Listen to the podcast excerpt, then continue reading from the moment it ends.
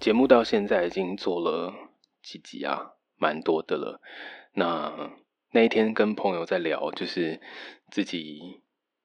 开始着手做这件事情，然后到现在它长成的现在这个样子的这整个过程的心情，然后还有想法是什么？那一开始在做的时候，其实 摸不着什么头绪，就是好像要做这件事吧，可是也不知道怎么开始。所以就是凭着一股嗯直觉，就是觉得好，那就这样做好了，然后就这样做了。但它也不是一种一个瞬间就蹦出来的啦，它当然还是有一些思考的过程。那其实，在呃书呃不是书店那个 podcast 的脸书上面有很多不同的分享，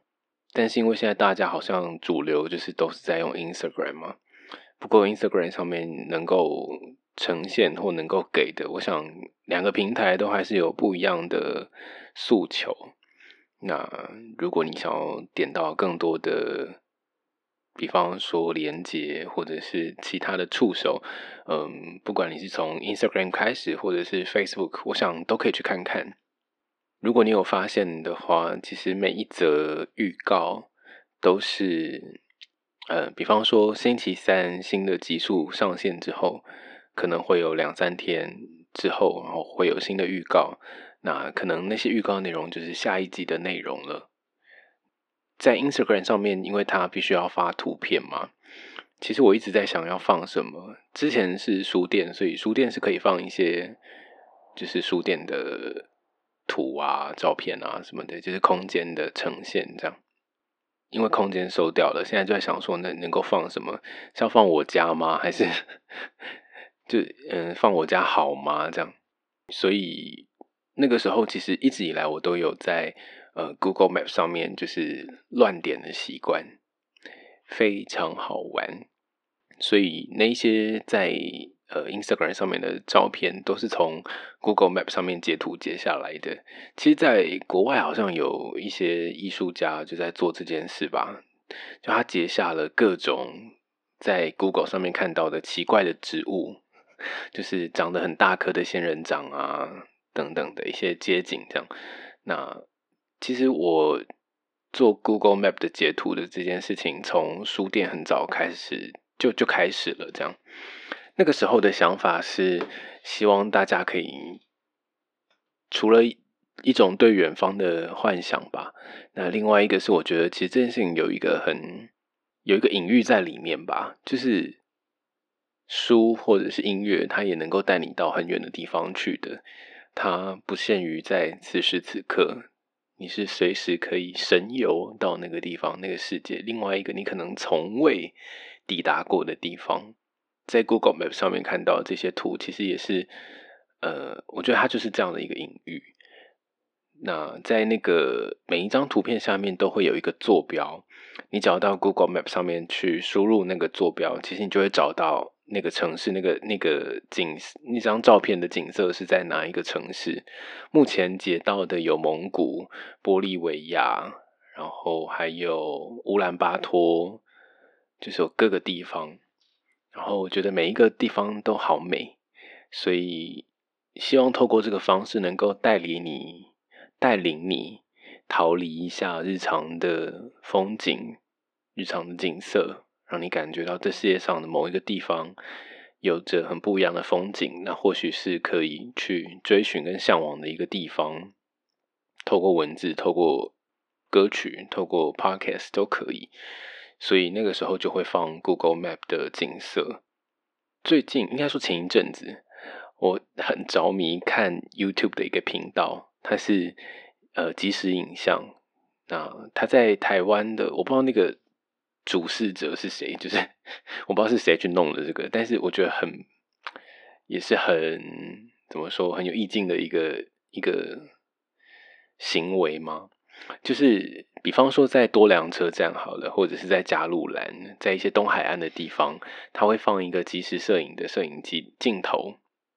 然后呃，它就是二十四小时拍这个地方，它在一个制高点上，然后镜头有时候会转换一些视角，那基本上就是面向海跟海岸这样。然后那一阵子我爱上的那个，我就是不管是早上、清晨，就是晚上、深夜，我都会点开来看一下，就是多良车站的那一片海，因为那片海还有一个铁轨会经过，就会有火车，然后同时你还会看到海浪的，呃，就是。浪潮拍打海岸的那个景色，在深夜的时候，你看到那一些海，就在此时此刻依然还在拍动，然后依然还在涌上岸，然后海水还是一波一波的袭来，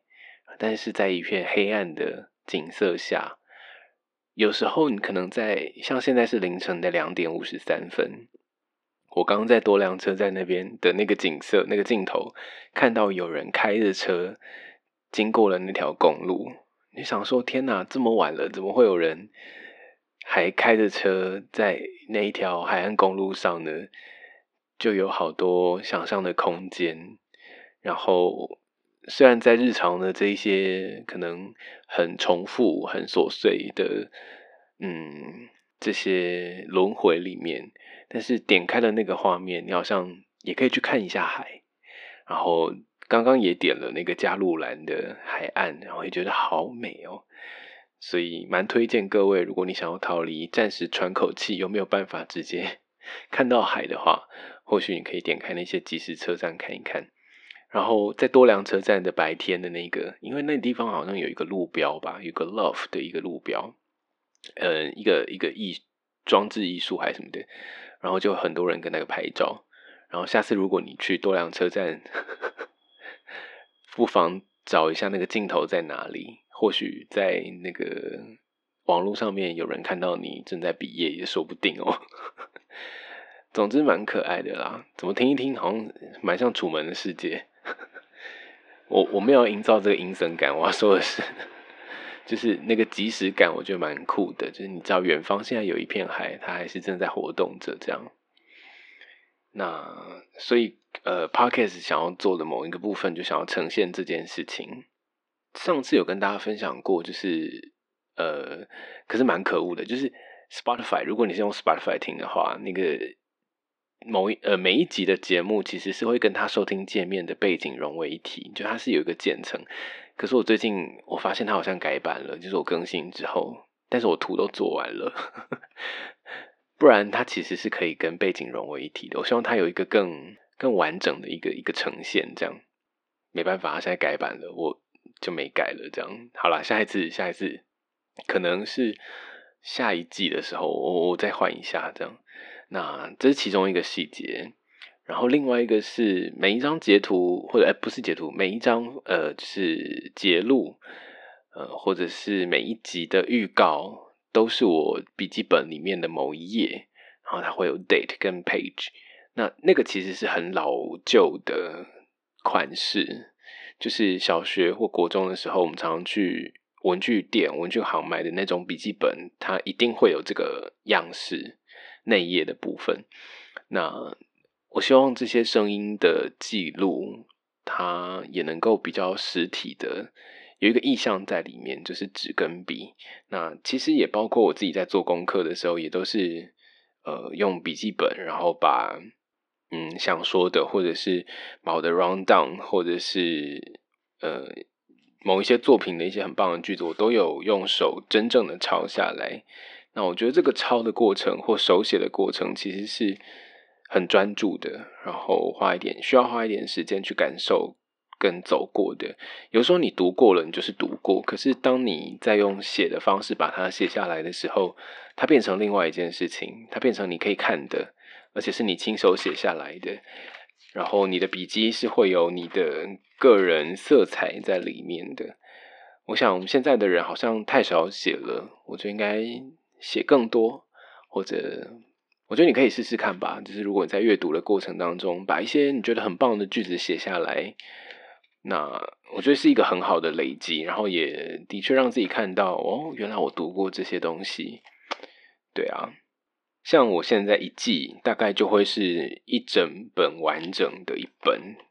就是完成了呃抄写的功课这样。我觉得这个抄的过程有一种虔诚的前进感在里面吧，就是想要对这一些作品有一个尊重，所以把它重新誊呃誊写跟抄写了一遍这样。所以其实 podcast 有蛮多细节在里面的，不管是呃影像的呈现，呃刚刚说的那个渐层，还有呃笔记本的形式、Google Map 等等的。然后，甚至是呃，这个每一集节目的歌手想要介绍的歌手跟文本，其实某个程度上，我都希望他们能够有呃某部分的重叠或连接。然后，甚至是最后想要说的故事，嗯，都希望他能够有一种整体感吧。就是他呃，虽然是分别不同的故事文本跟呃音乐角色，可是。整体来看，它其实有可能是在说同一件事情的。那我希望可以做到这个安排。